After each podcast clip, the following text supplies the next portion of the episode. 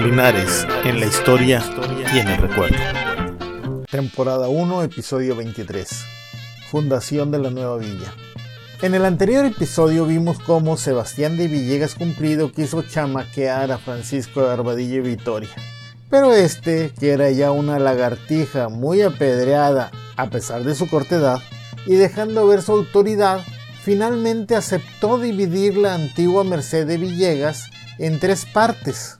La que se quedó Sebastián, que era donde estaba su hacienda de Nuestra Señora del Rosario, o sea, la Loma, la Porfirio Díaz, que no me canso de decir que es diferente de la Loma, Ámbaro y sus labores que venían a dar hasta más o menos los límites de los terrenos por donde pasa el libramiento. Luego la otra parte era el llano, donde quedará la villa de San Felipe de Linares. Y finalmente de los rieles para allá, que se repartiría entre los vecinos que vinieran a vivir en la nueva villa. Aclarados esos puntos, Barbadillo le pidió al cabildo que hiciera tres listados para ver si se completaban 60 vecinos, o por lo menos 50, para fundar la villa. En el primer listado estarían los que desde el inicio se habían apuntado y que seguían firmes aún con las nuevas condiciones. Luego, los que vivían en ranchos y quisieran pasar a la villa. Y por último, los indios, que se habían quejado con él porque había terratenientes que supuestamente les rentaban las tierras, ellos las sembraban y todo, y cuando estaban a punto de recoger las cosechas, los corrían con violencia y se quedaban con todo trabajado. Sí, así se las gastaban los terratenientes y colonizadores. Los miembros del cabildo pidieron que si se iba a cambiar al nuevo terreno, les diera Barbadillo permiso de abrir acequia para poder tener agua en las casas y huertas. A lo que Barbadillo les dijo que sí, pero que no le salieran después con que habían interrumpido los trabajos de la acequia poniendo como pretexto supuestos ataques de indios. Además, quien iba a hacer el trazo era su hombre de confianza, el alférez Gaspar Treviño, que era el que había trazado Guadalupe. ¿Se acuerdan de que Guadalupe él hizo la traza urbana? Pues el mismo. Lo primero que se trazó fue la acequia que iba a ser la principal de la villa. Si ustedes van ahí, ahí por el callejón de la Puente Honda, ahí por donde cruza el libramiento, ahí pueden ver cómo se derivó la acequia, tomándola de la primera, que era la que había hecho Sebastián que baja de la loma desde la caja de agua. Si se paran ahí junto al libramiento podrán ver, como ya lo dijimos en el episodio 8, y si no se acuerdan vayan a volver a oír el episodio 8, cómo se divide el flujo con un sistema que es como el que conocemos de los siete chorros. La acequia María Madre de Dios o acequia Madre corría por toda la calle de Hidalgo por la acera poniente, la, acera de la plaza, no la de Catedral y Palacio, sino por el otro lado. Pero fue aterrada, llenada de tierra, cerrada, a finales del siglo XIX, ahí por 1891, por dos razones. Una, para dar paso a un tranvía que venía desde la estación del ferrocarril que estaba recién construida o construyéndose.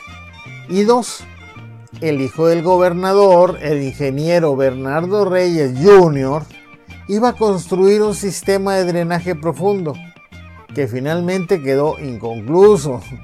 Y ese drenaje inconcluso ha dado origen al mito de los túneles, que no, no existen. Son los restos del drenaje que no terminó el Junior. Ah, pero eso sí, el Junior cobró completita la lana. Eh, regresando a lo de la sequía madre. Todavía pueden ver por dónde iba la sequía en la parte norte, eh, de allá, eh, por la prolongación del Hidalgo, pasando la antigua avenida Monterrey, actual calle Carlos García Rodríguez. De ahí para allá todavía está la sequía por la acera poniente. Todavía va ahí porque el agua que se desvía se regresa a su cauce original. De los vecinos originales que sí aceptaron el nuevo lugar y las nuevas condiciones para la villa, se completaron 29 familias más el cura párroco, que era ya el 30. Y de las otras listas que mandó hacer Barbadillo se completaron otras 25 familias. Así se trazó la villa, dando mm, pues más o menos una manzana para cada familia, dejando una manzana para la Plaza Mayor o Plaza de Armas, que es la misma que conocemos ahorita, la del kiosco.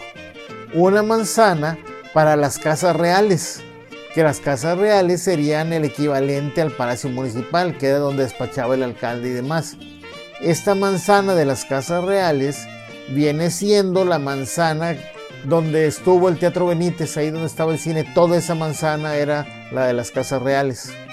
Dio una manzana para la iglesia, que es la manzana donde está ahora catedral y palacio, y una manzana para la huerta del cura párroco, la huerta y la casa del cura párroco, que esa manzana es donde hoy está el teatro de la ciudad.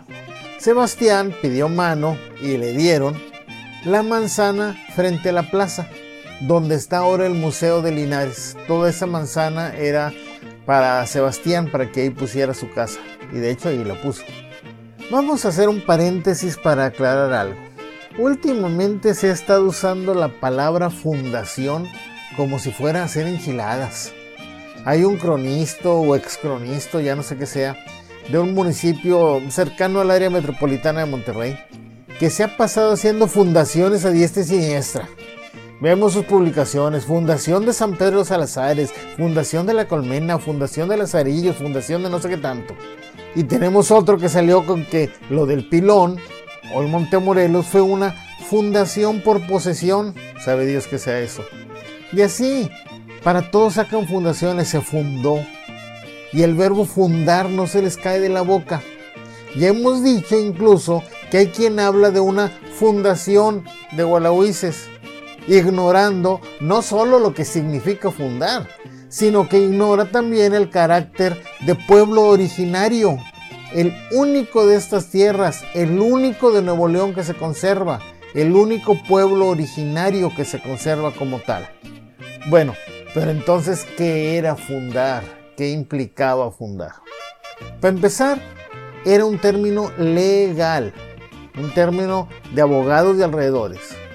Para fundar un pueblo, una villa, una ciudad, un convento, se necesitaba un permiso la autorización o a veces incluso la orden del rey o el virrey.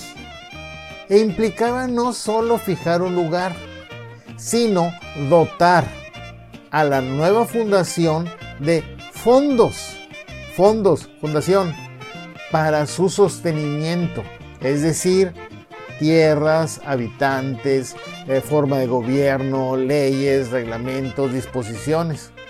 Así, por ejemplo, una hacienda no se funda. Para una hacienda se pide una merced, o sea, el regalo del rey o del representante del rey. Y si se la otorgan, se toma posesión de ella con todo un ritual de por medio y se establece ahí el nuevo dueño. Es más o menos como cuando se compra una casa. Se compra la casa, se arreglan las escrituras y ya que se tienen las escrituras, se toma posesión de la casa. No se funda. Una hacienda no se funda. Se toma posesión de ella, posesión de la merced. La fundación por posesión que ese alguien se inventó, sabe Dios de dónde la habrá sacado. Ahora, los uh, particulares también podían fundar una capilla, un colegio. Es decir, dar fondos, fundar, dar fondos de su bolsa, de sus posesiones, para mantener la capilla o mantener el colegio.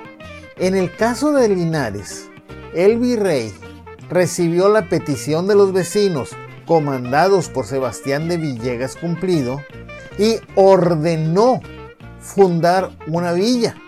Esa orden la firmó el 8 de febrero de 1712. El gobernador pregona, es decir, lee como pregón delante del pueblo la orden del virrey. Esto lo hace en la iglesia de San Cristóbal el 19 de marzo del mismo año de 1712. Y ya se acabó, no hay otro acto. En cambio, Barbadillo, por la orden del virrey, establece un lugar que cumple con las leyes de Indias para la fundación de pueblos y villa. Hace el padrón de vecinos, reparte solares, Barbadillo reparte tierras de labor, traza acequias, calles, manzanas, hace que se elija cabildo y alcaldes de acuerdo a la ley, etcétera, todo eso. Y aparte, vigila que las leyes y órdenes se cumplan.